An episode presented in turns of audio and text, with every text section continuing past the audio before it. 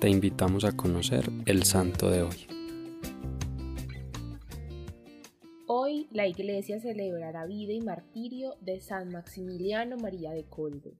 El padre franciscano que donó su vida en el campo de concentración de Auschwitz cuando pidió ser intercambiado por un prisionero que iba a ser ejecutado, que era padre de familia.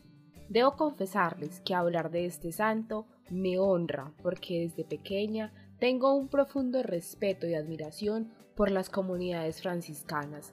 Además, al igual que él, siento una devoción especial por el Inmaculado Corazón de María, advocación que San Maximiliano se encargó de difundir y venerar en Austria y en Japón. Incluso este santo ha sido uno de mis santos patronos en varios años y aprender de la vida de él me ha enseñado a hacer de mi vida una donación a Dios a través del servicio a los demás. Desde niño, y gracias a una visión que tuvo de la Virgen María, supo que cargaría la corona del martirio. Su nombre de pila era Raimundo. Cuando ingresó a la orden franciscana se llamó Maximiliano en honor a un santo mártir, Posteriormente adoptó el nombre adicional de María por la Madre de Jesús. En Roma fundó la Milicia de la Inmaculada, con la finalidad de promover el amor y el servicio a la Virgen y la conversión de las almas a Cristo.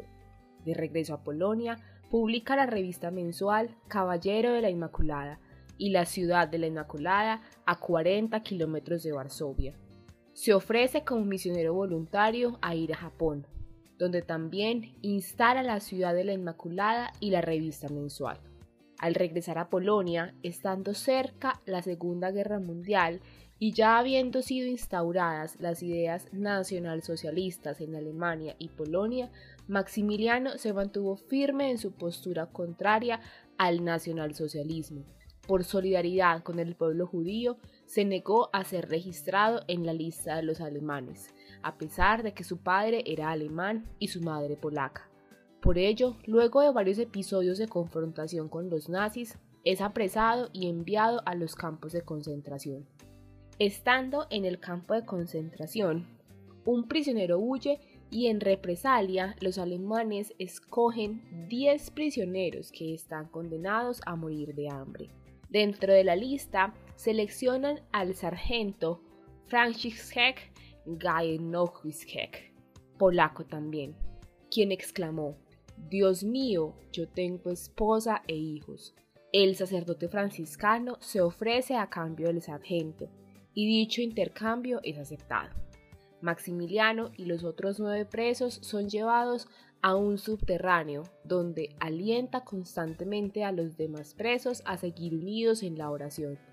Después de varios días sin comida ni agua, todos han muerto y solo él queda vivo.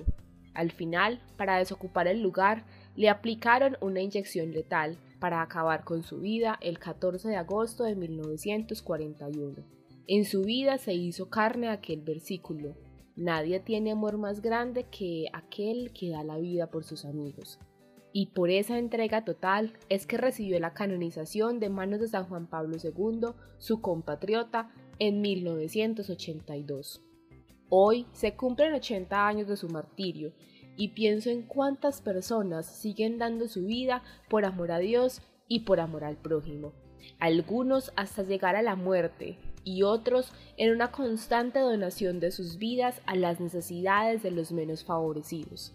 Hoy te propongo que hagamos una oración por ellos, hombres y mujeres alrededor del mundo que se donan día a día para que reciban su fortaleza y su refugio en Cristo Jesús. Concédenos, oh Señor Jesús, que también nosotros podamos entregarnos enteramente y sin reservas por el amor y el servicio a nuestra Reina del Cielo, para mejor amar y servir a nuestro prójimo, a imitación de tu humilde siervo, San Maximiliano. Amén. Cristo Rey nuestro, venga tu reino.